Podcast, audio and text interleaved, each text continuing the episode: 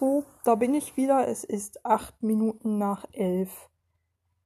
Das ist die Wasserstandsmeldung. Ähm, ich war heute schon. Doch, klar, ich war kurz draußen und zwar, äh, um festzustellen, dass mein Fahrrad platt ist vorne. Ich habe Christian gleich Bescheid gesagt. Ich bin so Gender-Stereotyp in der Hinsicht, aber ich habe halt, halt auch schlichtweg weder Flickzeug noch einen Ersatzschlauch bei mir zu liegen und ich weiß, Christian hat immer wenigstens eins davon dabei. Und ich habe heute echt festge festgestellt, als ich schon fast zu spät war zu meinem Termin, äh, scheiße, wieso klingt denn das so komisch beim Fahren? Und es ruckelt auch so doll. dann habe ich geguckt. Und immer wenn der Schlauch an einer Stelle war, dann war er schon richtig auf der Felge. Mm, ja, also nicht schön. Fuhr sich auch ganz, ganz mühselig. Man kommt ja überhaupt nicht voran. Aber ich weiß nicht warum, was mich geritten hat, auf dem Hinweg noch zu fahren. Ach so, meine Zeit äh, hat gedrängt. Genau. Ähm, ich habe nämlich heute mein Ohr abformen lassen bei einer ähm, ja, Hörakustikerin hier auf der Dörpfeldstraße und dort ähm, individuell angepassten Schlafschutz anfertigen lassen für mich, für teuer Geld. Ähm, und äh, erhoffe mir davon, dass die zumindest mal drin bleiben beim Schlafen. Weil ganz ehrlich, das Problem mit Oropax bei mir ist, ich, es ist ja nicht so, als wäre ich nicht lösungsorientiert genug, um schon mal bei den ganzen Krachproblemen, die ich hier habe, Stichwort zum Beispiel heute wieder die Mülltonnen.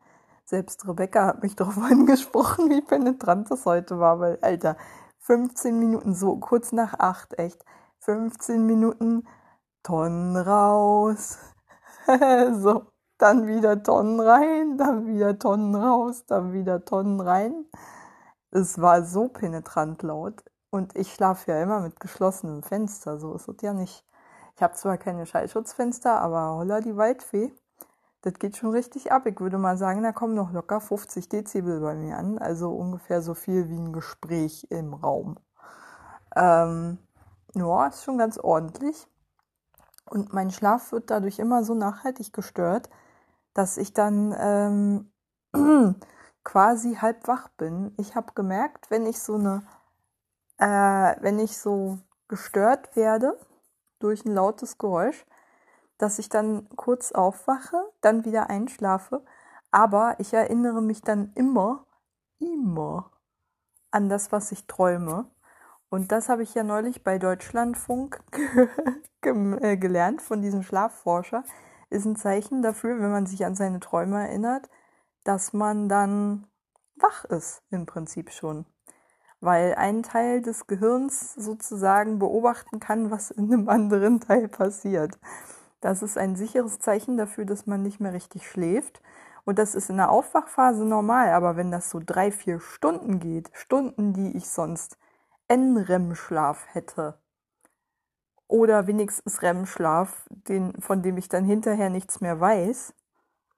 Aber während ich die, wenn ich die ganze Zeit wach bin, dann ist das Schlaf, der mir fehlt, auch wenn ich träume. Ich bin dann im Prinzip wach. Vollkommen krass, diese Erkenntnis.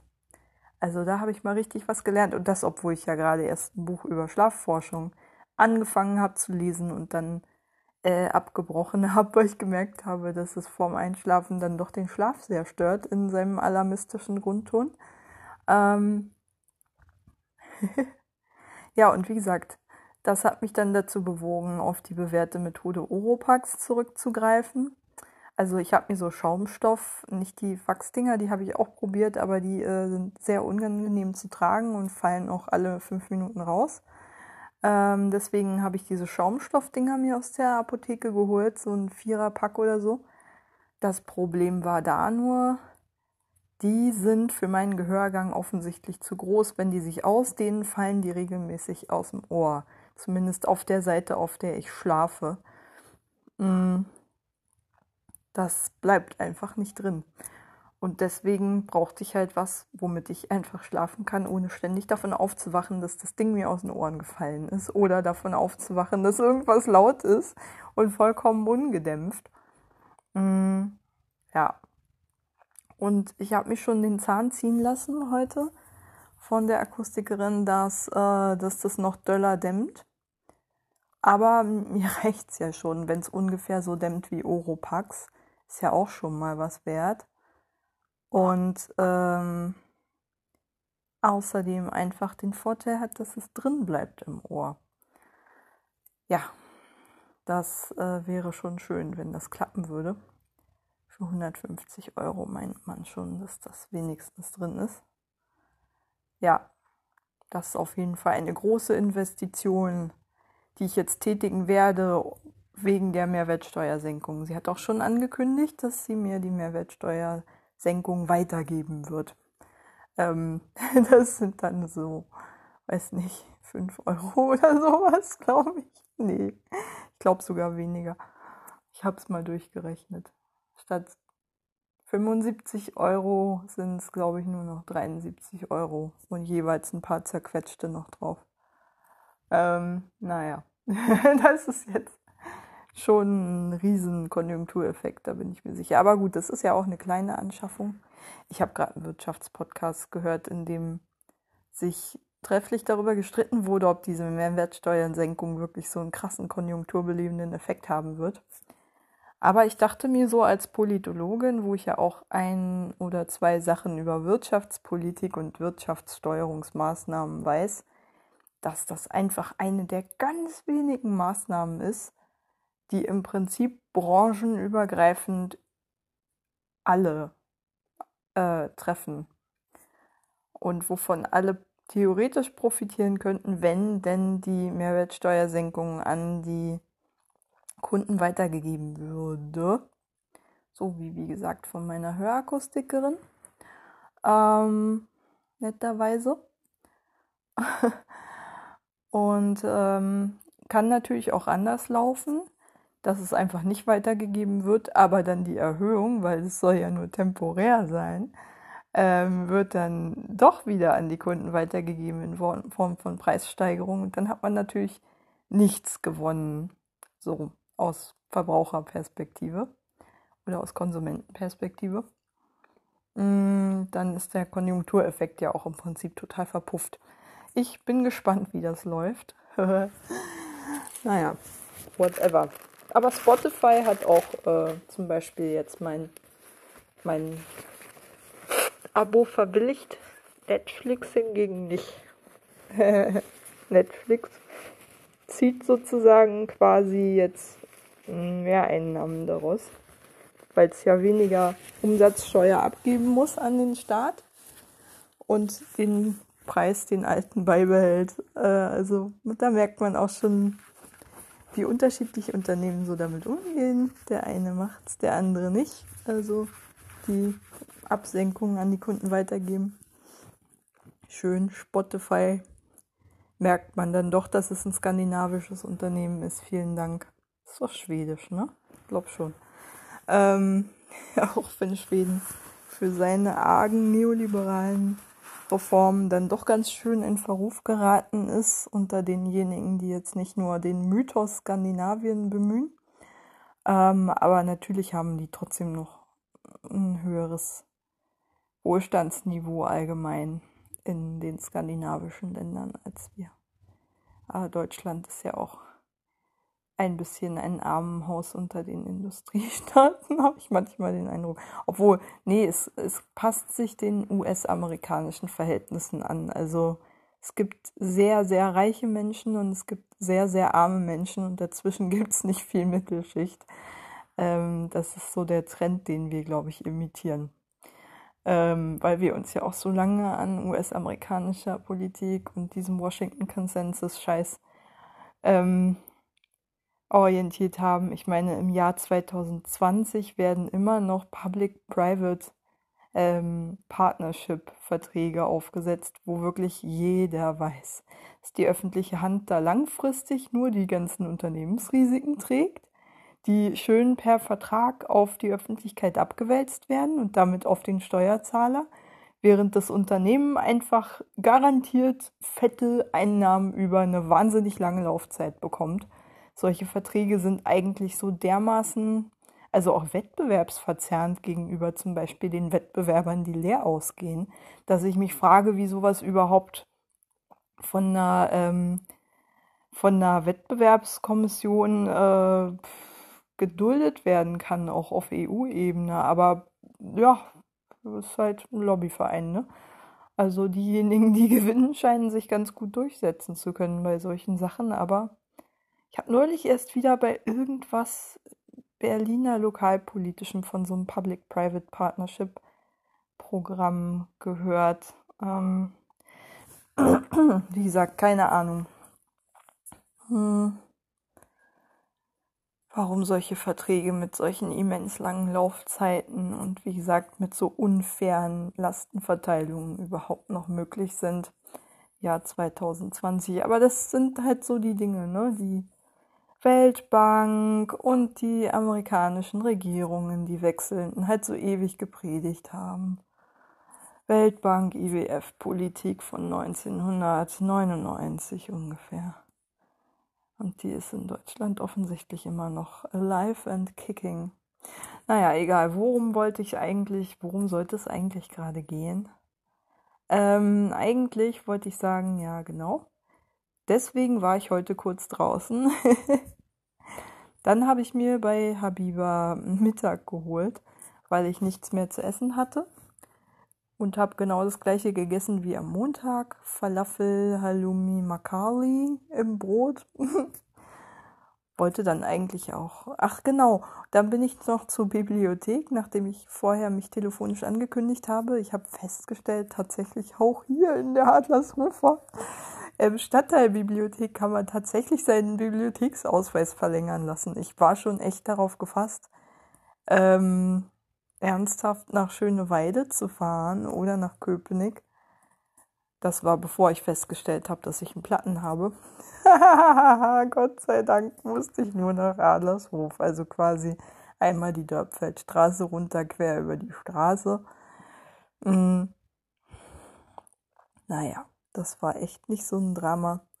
Und dann habe ich festgestellt, ups, die Mitarbeiterin erklärte mir dann, ähm, dass ich eigentlich den Bibliotheksausweis noch gar nicht verlängern kann, weil es noch nicht vier Wochen vor Ablauffrist ist, wann das eigentlich geht. Und dann habe ich ganz schockiert gesagt, oh mein Gott, aber das kann ich doch gar nicht machen, weil ich war dann, das stellte sich dann auch raus, vier Wochen vor Ablauf ist genau am 22.07., das ist der Tag, an dem meine Reha losgeht. Das heißt, ich hätte absolut überhaupt keine Chance gehabt, da die ja in Brandenburg ist. Ähm, in eine Berliner Bibliothek zu kommen an dem Tag und meinen Ausweis zu verlängern oder nur mit unfassbaren Mühen und das nur wegen so einer bescheuerten bürokratischen Auflage.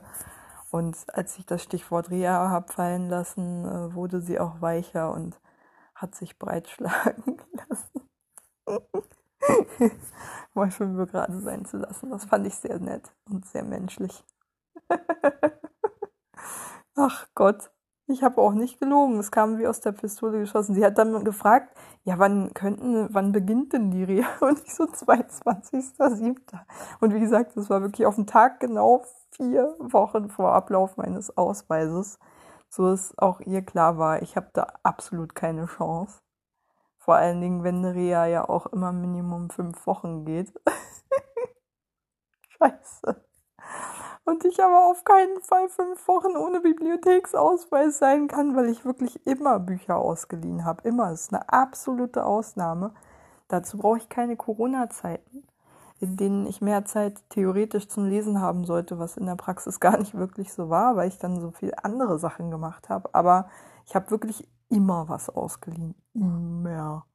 Mit meinen Apps halt. Also Overdrive nutze ich ja kaum noch Stattdessen Libby die Nachfolgerin.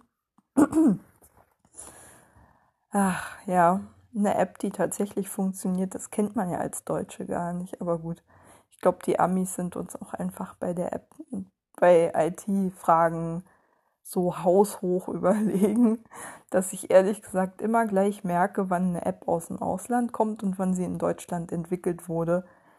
Äh, an der Fehleranfälligkeit zum Beispiel. ich muss einfach sagen, die deutschen Apps, die so entwickelt werden, sind halt wirklich noch so der Start-up-Kenntnisstand und Entwicklungsstand, den die USA wahrscheinlich so vor 10, 15 Jahren hatten.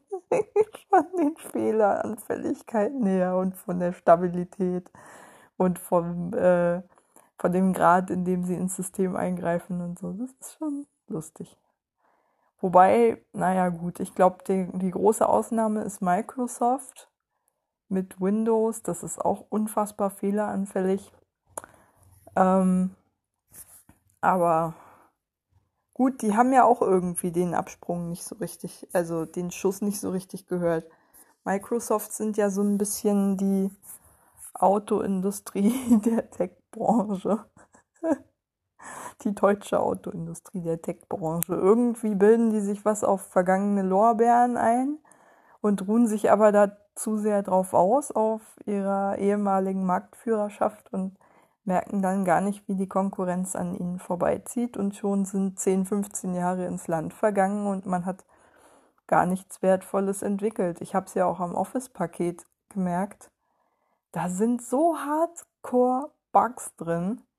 Also ich kann zum Beispiel einfach, obwohl ich 90 Euro im Jahr für ein Abo bezahle, das ich jetzt natürlich gekündigt habe, aber leider läuft es noch bis November, ich kann nicht offline arbeiten, weil jedes Mal, wenn ich zum Beispiel Word, für das ich ja quasi bezahlt habe, mit dem ganzen Office-Paket, das ich abonniert habe, öffne, öffnet sich das automatisch über ähm, diesen OneDrive oder wie der Scheiß heißt, ähm, die Cloud von Microsoft, so dass ich quasi äh, faktisch nicht offline arbeiten kann. Und der Clou ist, die Dokumente, die ich darin erstelle als Word-Dokumente, kann ich auf meinen Rechner nicht speichern, weil mir, der Rech äh, weil mir das Programm verweigert, äh, den Zugriff auf diese Datei verweigert, weil ich nicht die Rechte daran habe.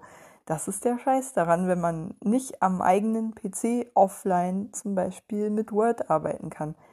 Sowas darf einfach, also das bin ich ehrlich gesagt bisher nur von deutschen Entwicklern und irgendwelchen Android-Apps, die gerade erst relativ frisch auf den Markt gekommen sind oder zu schnell gewachsen sind und dann zu, äh, zu große Community-Ströme zu versorgen haben gewöhnt. Also, boah, krass, richtig heftig schlecht, sowas.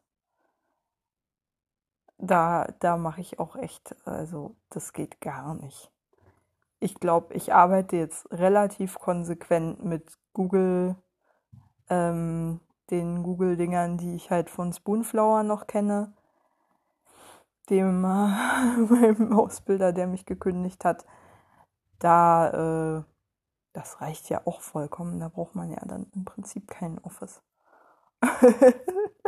so. Ähm, reicht mir auch.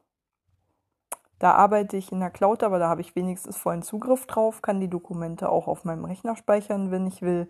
Ist nicht halb so fehleranfällig, arbeitet viel flüssiger und ähm, ich kann, ich muss nicht extra zum Beispiel eine Erweiterung installieren, um sowas Simples wie Copy und Paste vorzunehmen. Das ist auch echt.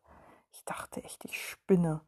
Bei Office kann man nicht mehr Copy und Pasten ohne eine extra App Erweiterung äh, zu installieren. Also ernsthaft jetzt mal.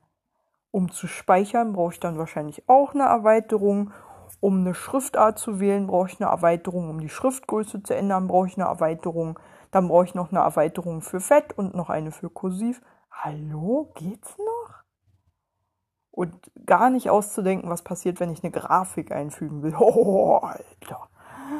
Herausforderungen. das ist die Mondlandung, scheiß dagegen. Es gibt noch ganz andere zivilisatorische Errungenschaften. Eine Grafik in ein Word-Dokument einfügen. Naja, egal. Ähm, das ist echt krass. Also ich habe gar nicht gemerkt, wann Microsoft wirklich so dermaßen abgestürzt ist. Ich merke es ja immer wieder an den Betriebssystemen, die dann meistens einfach nur schön als Beta-Versionen auf den Markt gehauen werden und dann einfach mal bananenmäßig funktionieren, Reifen beim Kunden. Ähm, ja, das ist ärgerlich. Ich versuche weitestgehend in Zukunft ohne Microsoft-Anwendungen auszukommen und das Betriebssystem nehme ich halt leider ansonsten in Kauf, weil ich jetzt auch keine guten Alternativen kenne. Also ja, bla, Linux, aber und ganz ehrlich, ich habe ja auch mit dem MacBook lang genug gearbeitet, also zumindest für vier Monate gearbeitet. War jetzt auch nicht alles Gold, was glänzt. Ich habe mir ja sonst was irgendwie über Apple angelesen, wie stabil das ist, wie wenig virenanfällig. Und was ich da an Bugs hatte, alleine beim Einrichten des Rechners, war auch nicht gerade lustig. Also, äh, mein, ja, nee. Also, auf jeden Fall hat es gereicht, um mich so weit zu frustrieren, dass ich nicht mit einem MacBook privat arbeiten wollen würde und mir auch keins anschaffen würde. Ganz ehrlich. Also dann bleibe ich lieber bei meinem bewährten Windows-PC, der dann auch wesentlich länger betrieben werden kann. Und ähm, dann weiß ich, worauf ich mich so ungefähr einstellen kann. Naja nicht toll, aber es macht, was es muss. Ich kann damit DVDs gucken, ich kann streamen, ich kann äh, Mails schreiben, ich kann Online-Banking machen, ich kann, ich habe halt einen halbwegs auf dem aktuellen Stand sein des Betriebssystems wenigstens, das regelmäßig äh, Updates bekommt. Das heißt, es liegt nicht einfach irgendwie brach und Scheunentor große Sicherheitslücken werden da 20 Jahre lang drin aufgehalten, so wie wenn man halt die ganze Zeit mit Windows 7 weiterarbeitet. Äh, hatte ich jetzt, hätte ich jetzt auch keinen Bock drauf. Ähm, nee. Dann lieber eine unausgereifte Betriebsversion installieren, aber dann auch wissen, dass die weiter geupdatet wird. Auch wenn der Rechner immer langsamer wird, weil die Dinger ja immer größer werden mit immer sinnloseren, bescheuerten Zusatzfunktionen, die keiner braucht. Und ich habe auch noch nicht rausgefunden, ob ich diesen beschissenen Browser äh, Edge äh, runterschmeißen kann, der wahrscheinlich die ganze Zeit Daten sammelt. Ähm, naja, wozu ist er sonst da? Na egal, ich benutze ihn eh kaum. Ob ich nur Microsoft oder Google meine Daten in den Rachen schmeiße oder Apple, ist eigentlich auch irgendwie ziemlich wumpe, finde ich. Naja, egal. Mm. Ja, ja. Technik halt. Ich bin da auch irgendwie, ich, ich merke auch immer noch, dass ich kein Digital Native bin. Also wirklich nicht. Sondern dass ich halt erst mit über 20 angefangen habe, mit PCs überhaupt zu arbeiten und davor nur sporadisch Zugang zu immer mal wieder halt dem Familien-PC hatte. Also mein Bruder hatte natürlich einen eigenen PC, aber alle anderen mussten sich einen teilen. Das hieß meistens hat mein Vater ihn benutzt. Ähm, und ich wusste auch gar nicht so richtig, was man da machen kann. Also mal ehrlich, ich kann mich ja noch so an Modems erinnern und so. Geil. Ich habe ganz lange gar nicht verstanden, was das Internet überhaupt ist und wozu man das braucht und so. Ich glaube, ich habe auch in der Schule das erste Mal ähm, im Internet gesurft, kurz bevor wir auf unserem Familien-PC, glaube ich, den Internet fähig gemacht haben. Damit war noch Windows 98 das aktuelle Betriebssystem. wann, wann waren das? Kurz vor 2000 halt. also Windows 2000 war auf jeden Fall noch nicht auf dem Markt so. Ähm, was ja ein Flop war, glaube ich. Na egal. Ähm ich weiß noch, wie ich, glaube ich, in der Schule dann mal mich an PC im Informatikunterricht setzen durfte und dann wir selber sozusagen mal dazu ermuntert wurden, einfach mal so im Netz zu surfen.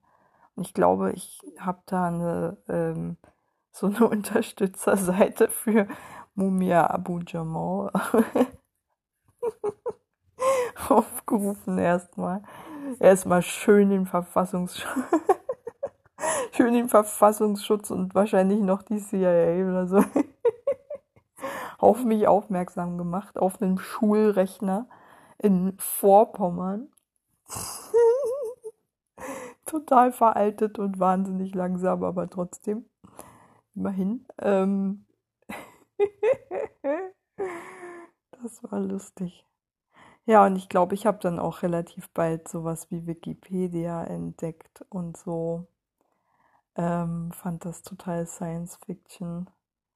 Dass es sowas wie eine Online-Enzyklopädie äh, geben könnte, an der Nutzer mitschreiben können. Das weiß ich noch, wie stunned ich davon war, dass es sowas gibt. Ähm, ja, was habe ich denn noch im Internet rausgefunden? So, naja, ich habe natürlich diese ganzen politischen Sachen, zu denen ich überhaupt keinen Zugriff hatte und so, ähm, dann äh, durch, keine Ahnung, im Internet surfen entdeckt und äh, irgendwelche, ähm, keine Ahnung, so Punk, Mail-Order-Geschichten und sowas entdeckt, wo ich coole Platten herkriegte und Amazon war auch wahnsinnig wichtig. Gott, habe ich viel Geld bei Amazon ausgegeben. Amazon war für mich eigentlich der Inbegriff des Internets ganz lange. Ähm, ja. Peinlich, das zuzugeben. Habe ich, glaube ich, auch schon mal erwähnt. Das ist jetzt ja während der Krisenzeit äh, auch wieder ein bisschen hochgekommen, aber naja, ich habe schon bemüht, ich habe mich schon bemüht, ein bisschen zu diversifizieren. Ähm, ich bin ja auch nett. Ich meine, ich kaufe jetzt meine angepassten Hörstöpsel auch nicht irgendwo, sondern halt hier bei einem lokalen Geschäft. Finde ich eigentlich auch ganz korrekt von mir, auch wenn ich mehr bezahle dafür. Aber dafür habe ich wenigstens einen Ansprechpartner, falls irgendwas sein sollte, ganz ehrlich und muss mich nicht durch tausend frustrierende, bescheuerte Warteschleifen schicken lassen, vielleicht noch was zurücksenden, dann hat sich der Preisvorteil ja sowieso erledigt. Bald. äh, und wer weiß, wenn, wenn irgendwas nicht richtig sitzt oder so, oder es dann doch reißt, wo habe ich die Garantie? Ne, ne, ne. Naja, also so ist mir das irgendwie lieber. Naja. Habe das immer lieber, wenn ich Ansprechpartner vor Ort habe, gerade bei irgendwas Komplexerem und sowas wie ein individuell angepasster Hörschutz. Gehörschutz ist ja schon was ziemlich Komplexes. Also da kann ja auch eine Menge bei schief gehen. Ähm, ja. Doch, da finde ich es schon irgendwie cooler, dass ich das, ähm, dass ich da auch eine Beratung habe, zum Beispiel einfach und nicht nur so ein blödes User Manual oder sowas, mit dem ich sowieso nichts anfangen kann. Nee, nee, nee, ich zahle auch gerne für Beratung. Außerdem müssen solche Geschäfte ja im Leben gehalten werden, ganz ehrlich. Was wären denn bitteschön unsere, unsere Kieze ohne solche Läden? Hallo? Das sind ja auch irgendwie so soziale Orte. Hm. Naja, also ich würde es auf jeden Fall vermissen, die kleinen Fachgeschäfte. Ich habe das gemerkt, wie verarmt ein Kiez dadurch wird, dass sowas fehlt. An Steglitz, wo ja wirklich unfassbar viele Einkaufszentren innerhalb kürzester Zeit auf einen Haufen gebaut wurden und sich da gegenseitig die, selbst noch die ähm, Ketten ge gegenseitig ähm, ähm, in Grund und Boden konkurriert haben und eine Filiale die andere geschädigt hat und so selbst die HMs haben sich da gegenseitig klein gehalten und äh, oder der jeweils im neuesten Einkaufszentrum eröffnete, hat dann die ganzen Kunden bekommen und so. Ähm, doch. Und sowieso, wenn man irgendwas Spezielleres haben wollte, naja, dann gab es halt noch so kleine Nischengeschäfte hier und da, aber die waren natürlich auch irgendwie sehr rar. Ich bin also dann habe ich mir dann schon die kleineren Ketten ausgesucht. So meinen Tee zum Beispiel habe ich gerne beim Bremer Teehandelskontor gekauft. Und ich weiß, dass es dann mein Müsli-Geschäft gibt, wenn irgendwie mal Nahverkehr wieder sicher zu nutzen ist und ich öfter mal in Steglitz bin, würde ich da auch mal vorbeikommen und mir da halt mein Müsli holen, statt es immer zu irgendwie nicht gerade klimafreundlich per Paket äh, zu ordern. Da bin ich ja mittlerweile fest angefixt. Apropos mein Müsli, ich habe heute eine Mail, so eine Werbemail bekommen. Na, Sie haben aber lange nichts bestellt und ich habe mich voll geschämt, dass ich ernsthaft überlegt habe, nur wegen dieser Animationsmail äh, eine neue Bestellung aufzugeben. Und ich konnte mich nur mit hammerharter Rationalität davon abhalten. Im Impuls. ähm, dann wenigstens zu gucken. Ich glaube, ich war schon auf der Seite. Nee, nee, ich konnte mich gerade noch davon abhalten. Aber dann ist mir wieder eingefallen, Alter, ich habe ja noch, äh, keine Ahnung, neun Dosen oder sowas. Also die meisten haben nur noch so eine oder zwei Portionen drin. Und die sind auch immer sehr schnell alle. Ich habe auch schon drei oder vier Dosen jetzt leer gemacht. Sind ja immer so nicht ganz 600 Gramm. Also so ewig reicht das jetzt auch nicht. Also mein selber zusammengestelltes Müsli, mein Luxusmüsli mit total krass, krassen Nüssen und so und Macadamias und Pistazien und so, das ist zum Beispiel schon lange alle. Mm. Aber äh, nichtsdestotrotz, in den meisten sind zwar noch kleine Reste drin, aber die Dosen nehmen ja auch viel Platz weg und da oben auf dem Schrank, wo die halt in der Küche stehen, da ist jetzt auch nicht viel Platz. Das heißt, ich sollte schon warten, bis mindestens drei, vier Dosen nochmal leer sind. Auch wenn das wahrscheinlich nur noch ein, zwei Wochen dauern wird, Maximum. Je nachdem, wann ich welche Sorte halt zu Ende habe. Zu Ende habe. Oh, ich muss mal gucken. Gibt es meine Lieblingssorte noch? Mozart Müsli. Ah. Mit Mozartkugeln drin. Nur, dass da kein Nougat drin ist, aber es schmeckt so schön mit so Haselnuss Crunchy, dass das echt trotzdem total geil ist. Ja, ich guck mal. Also das ist auf jeden Fall extrem zuckrig, aber schon sehr lecker. Was haben wir denn hier so? Oh, Berry White Choc. Bitte lasst das Mozart Müsli nicht aus dem Angebot genommen worden sein. Bitte, bitte. Es war eigentlich immer ausverkauft, muss ich dazu sagen.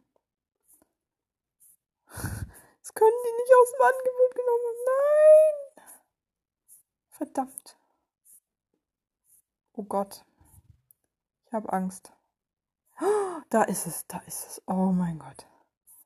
Bin ich froh. Hä? Es ist leider ausverkauft. Nein. Das ist immer ausverkauft und ich habe schon manchmal richtig abgepasst, wann es wieder da ist. Weil es, oh Mann, ey. Das ist so gut. Es ist so gut, dieses Müsli. Scheiße. Aber es gibt Strawberry Cheesecake, ne? Das ist auch ganz okay, aber das ist nie ausverkauft. Nie. Oh mein Gott. Mozart Müsli ist mir ausverkauft. Ich kann es nicht auf stocken. Ach, Mensch. Ja. Man sieht, ich bin echt ganz schön hooked. Hier. Ich hänge am Haken. Ach, Menno. Fuck. Muss ich mir gleich mal wieder. Oder ich passe halt ab, wann es wieder da ist. So ein Mist. Fuck. Was gab es denn? Oh, Berry Coconut Choc Müsli war auch sehr gut. Das habe ich jetzt gerade immer mal wieder so als ähm, Bestandteil von selbstgemachten Müsli-Mischungen. Ich kippe immer mehrere Sorten pro Portion zusammen. Kakaosplitter Nussmüsli in Kombination mit Berry Coconut Choc Müsli finde ich sehr lecker. Dann zum Beispiel. Und ich wette, das Bircher Müsli, also das allereinfachste Müsli, wird wieder bis zuletzt übrig bleiben.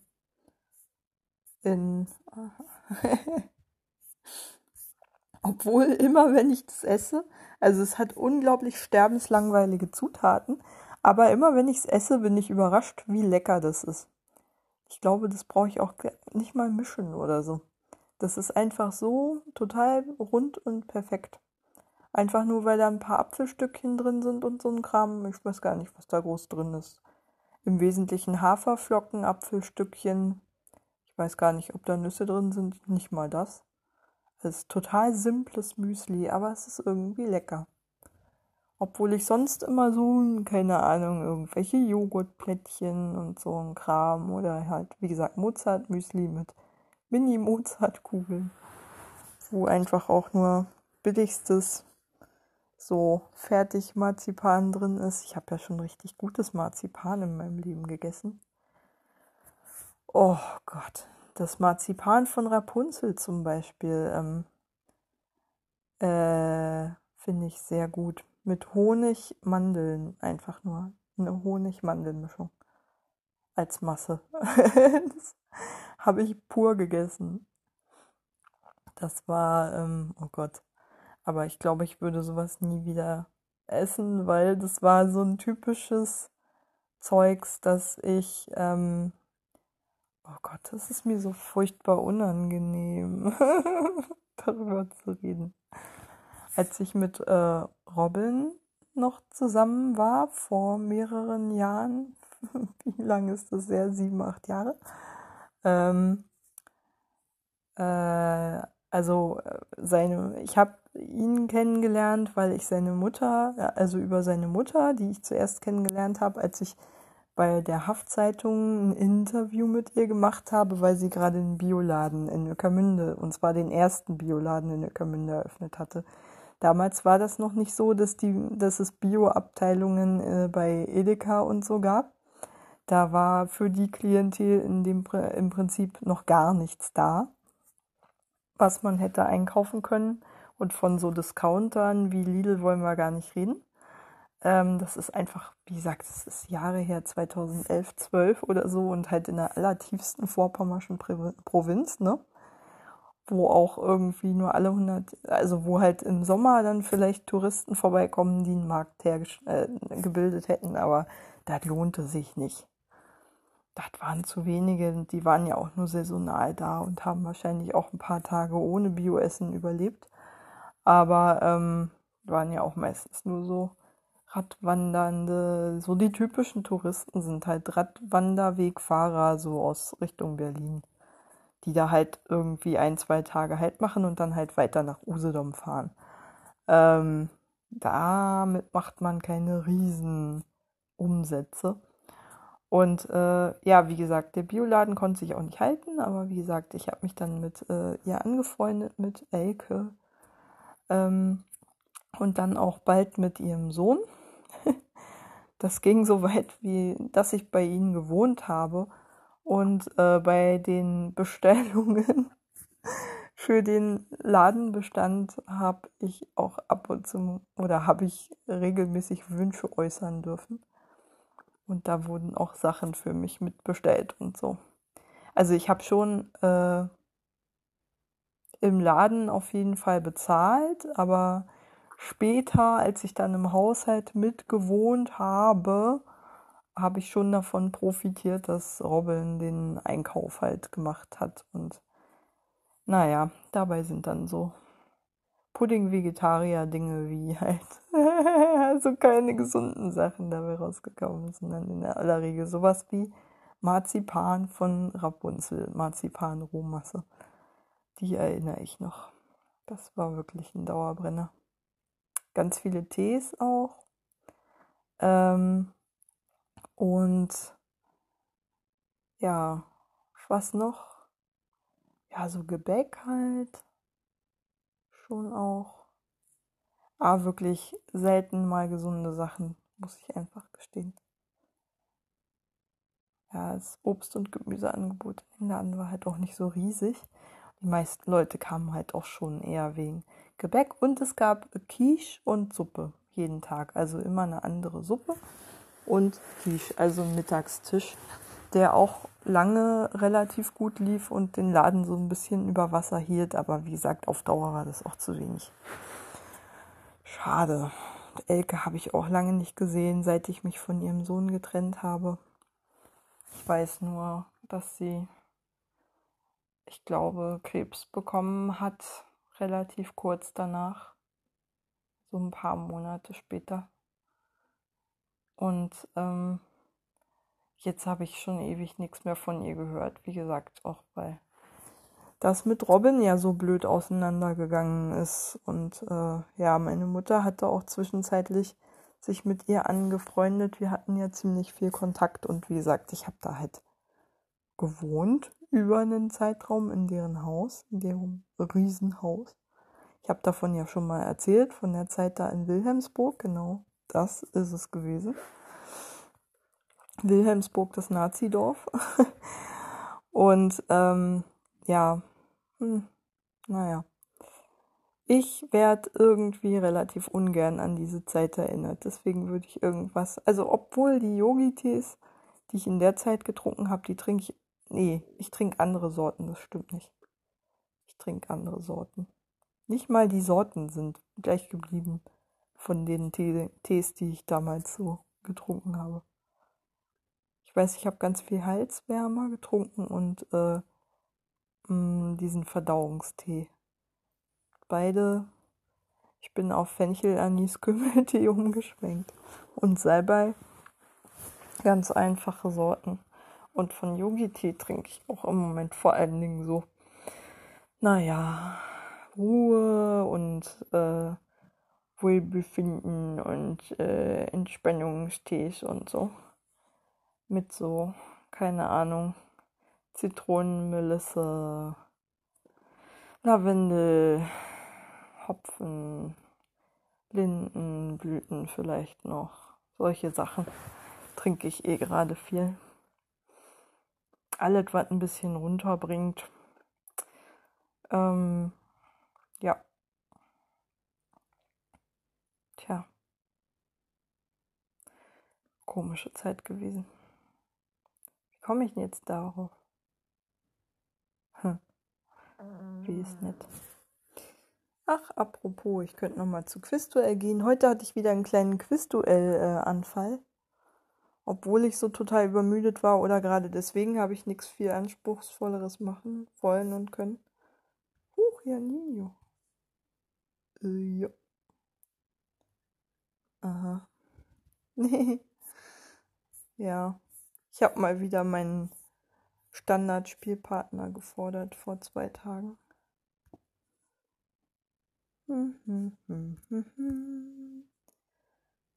Neuropathische Schmerzen sind Nervenschmerzen. Ach ja, und die südostasiatische Volk der Moken hat eine überdurchschnittliche Sicht unter Wasser. Die Volk, ja. Ich habe es gelernt. Sport und Freizeit. Ach ja, Nino, du Arsch. Mm.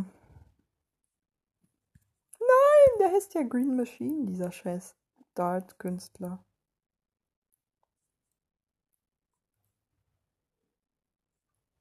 Schweden war das doch.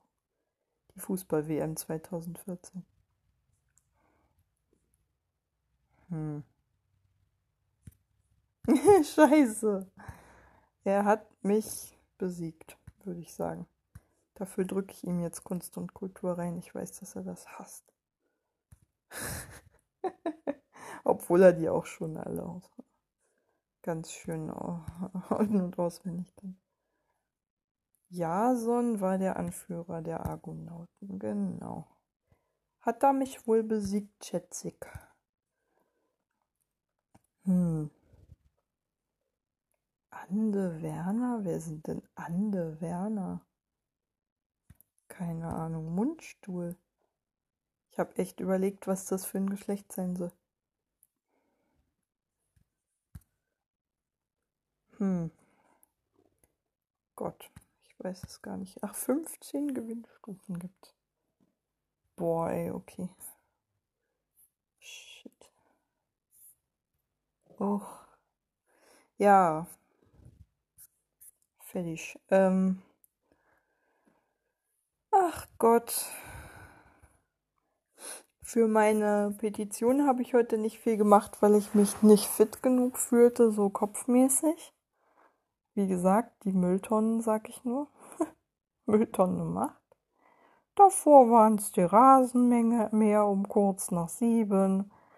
Dann war es, ach, ich weiß nicht was. Güterzüge wecken mich immerhin nicht mehr. Ähm, ja. Das habe ich auch gelernt. Wenn man äh, von etwas wach wird, von einem Geräusch, dann äh, nimmt man es als Gefahr wahr. Weil das Gehirn dann in den Alarmzustand versetzt wird, in dem es halt dann ist, in dem in denselben Zustand ver versetzt wird, wie wenn eine Gefahr irgendwo lauert, auf die unbedingt reagiert werden muss. Da kann man ja nicht inaktiv bleiben, körperlich, und das ist dann das Problem. Aber ich glaube, äh, Güterzüge kann ich mittlerweile durchschlafen. Ist auch nicht mehr so laut. Zumal, wenn ich dann wirklich noch Ohrstöpsel trage, höre ich wirklich so gut wie gar nichts mehr davon. Oder kann das Geräusch vor allen Dingen auch mittlerweile ausblenden. Hab aber allerdings mal in Studien gelesen, dass Lärm, selbst wenn wir ihn nicht mehr als solchen wahrnehmen oder selbst wenn wir ihn vielleicht sogar positiv besetzen, Stichwort, äh, gibt auch diese Plane Watcher, keine Ahnung, wie heißt denn das? Leute, die äh, Flugzeugen zugucken und dabei so dicht wie möglich an die Start- und Landebahnen wollen, ähm, was ja ohrenbetäubend laut ist, scheinen ja irgendwie auch kein Problem mit dem Lärm zu haben. Aber ich habe gehört, der Körper reagiert darauf trotzdem noch mit all den Dingen, die halt passieren, wenn Lärm da ist. Selbst wenn man die Lärmquelle positiv bewertet. Also klar, man leidet psychisch weniger drunter, aber die ganzen anderen Sachen, Stichwort Bluthochdruck und so, passieren dann trotzdem noch. Ähm, sicherlich werden die verstärkt durch eine abwehrende Haltung gegenüber der Lärmquelle, aber ganz ehrlich, ich habe jetzt auch keine Lust, gegenüber einer Autobahn Stockholm-Syndrom zu entwickeln. Mich quasi da mit dem Angreifer zu identifizieren. Also ich finde einfach, Autobahnen sind ein Angriff auf die menschliche Gesundheit und auf die auf die Gesundheit der Anwohner und das sollte eigentlich auch irgendwie allen klar sein, dass das total menschenfeindlich ist.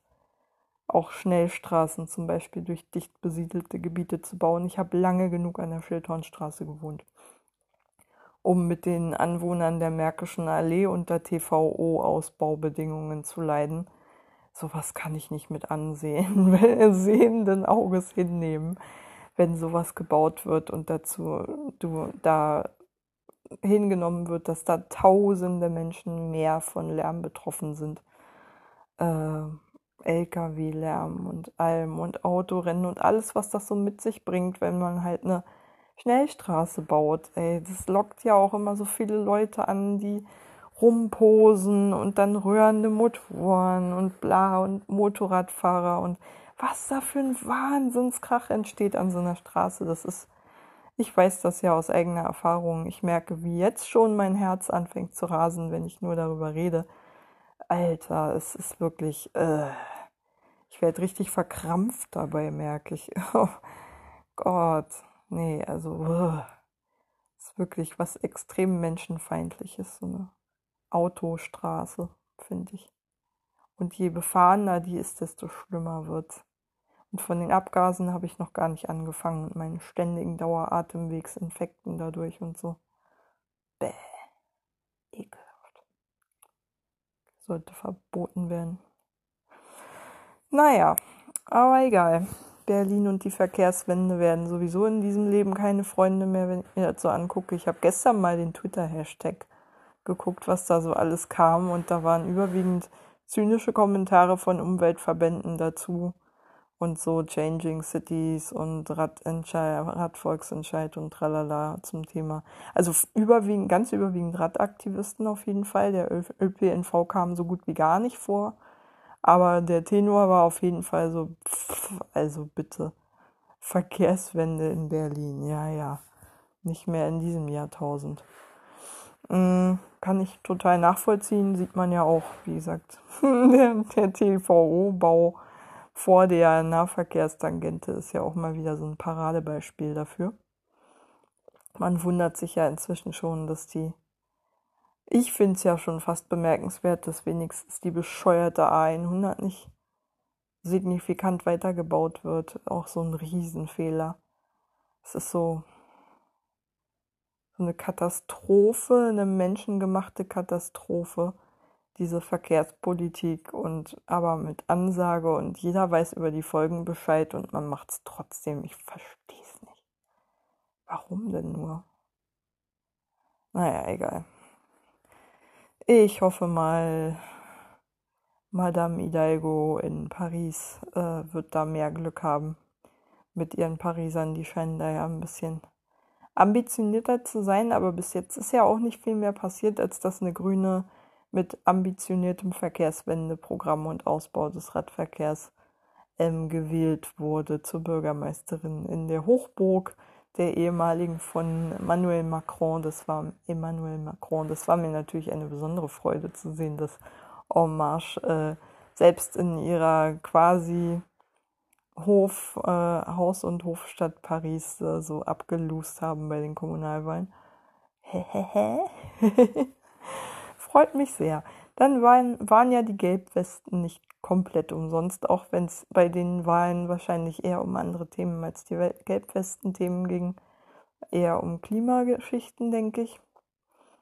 Und um eine Kommunalpolitik, die halt nicht nur Großes verspricht, sondern es auch versucht umzusetzen.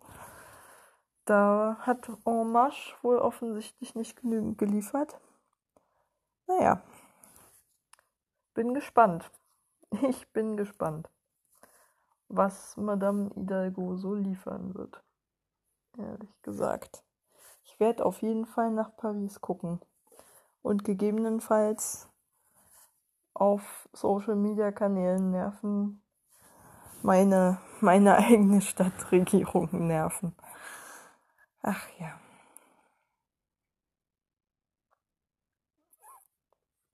Gott krieg andauernd. Na egal. Ähm, ja. Nachrichten vom Rettungsschirm. Ich habe schon ein schlechtes Gewissen, aber andererseits, immer wenn ich was für sie machen kann, dann mache ich das auch. Ich kann nur so verdammt wenig machen, weil es entweder so Top-Down-Aktionen sind, wo man sowieso nicht viel machen kann, außer irgendwie zu einer Demo kommen. Ganz ehrlich, Demos finde ich immer noch nicht wirklich angebracht. Es riecht so wie, riecht mir so ein bisschen nach, äh, Corona gibt's gar nicht und ist doch alles nicht so schlimm. Ähm, ich mache ja auch schon, wie gesagt, ein bisschen mehr wieder, aber halt auch nicht komplett unvorsichtig und größere Menschenansammlungen müssen jetzt auch nicht unbedingt sein. Also klar, ich werde am Samstag mit Kerstin, meiner Mitchorsängerin, ähm, zur Chorprobe in einen Garten einer anderen Mitsängerin fahren. Ich hoffe, das wird groß genug sein für alle und ich bringe auch was zu essen mit. Mm, aber da werden wir uns ja auch nicht auf die Pelle rücken und außerdem ist das ja auch im Freien, Gott sei Dank. Und hoffentlich groß genug, dass man bei der Chorprobe zumindest ein bisschen auseinanderstehen kann. Ähm, schon mal windig wird es ja eigentlich immer. Naja, wird schon. Ich freue mich trotzdem drauf. Also ich freue mich drauf. Ich, nicht trotzdem, ich freue mich drauf. Ja, die ganze Zeit schon. Ich hoffe, ich werde da fit genug für sein und ich hoffe, diese Nacht schlafe ich besser. Ich hatte heute schon wieder ganz schön hohen Puls und meine Sauerstoffsättigung war auch so erwartbar niedrig, wie ich es halt nach so einer schlecht durchschlafenen Nacht auch vermuten würde und entsprechend war ich kognitiv auch nicht so fit. Habe ich halt gemerkt. Aber das kriege ich ja eh immer mit. Ich weiß gar nicht, ich würde so gerne mal wieder in der Nacht richtig schlafen. Aber gut, jetzt habe ich ja meine Hörstöpsel, an die ich mich klammern kann. endlich mal ein Gehörschutz, der mir hoffentlich nicht alle zwei Sekunden aus dem Ohr fällt, wenn ich schlafe. Oh, Halleluja. Und dann auch in Farben, in denen ich es im Bett wiederfinde. Auch ganz wichtig. Ach Gott. Freue ich mich schon drauf. ich freue mich auf meinen Schlafgehörschutz. Oh ja. Ach, schön. Naja, gut. Ähm, ansonsten habe ich nicht mehr viel zu diesem Tag zu erzählen, außer dass er mit einer spektakulären Kochaktion geendet hat. Ich habe endlich meinen Mango-Curry gemacht, diesmal wirklich mit Mango. Ich habe tatsächlich von Bringmeister eine reife Mango diesmal bekommen, die ich auch verarbeiten konnte. Supi! Und Bananen waren auch noch da, die ich verarbeiten konnte und die noch gut waren. Ich bestelle jetzt immer die kleinen, die sind zwar sauteuer, aber immerhin sind die nicht so zerdrückt. Die kann man auch nicht so schnell so krass zerdrücken. Und da habe ich ein ganz passables Mango-Curry draus gezaubert, finde ich, das meinen Vorstellungen eines Mango-Currys schon wesentlich näher kommt. Morgen werde ich dazu schön Reis kochen und dann habe ich wieder einen prima Mittag, auf das ich mich freuen kann. Ja, Essen ist wichtig. das ist immer so mein Tageshighlight. Nein, Quatsch. Aber Kochen und Essen nimmt schon ganz schön viel Raum ein bei mir. Dafür erzähle ich spektakulär wenig davon eigentlich. Ich erzähle ja immer eher vom Einkaufen, aber vom Essen irgendwie und vom Kochen weniger. Vielleicht sollte ich das mal ändern. Naja, vielleicht in irgendeiner späteren Folge. Okay, aber nicht mehr heute. Gute Nacht.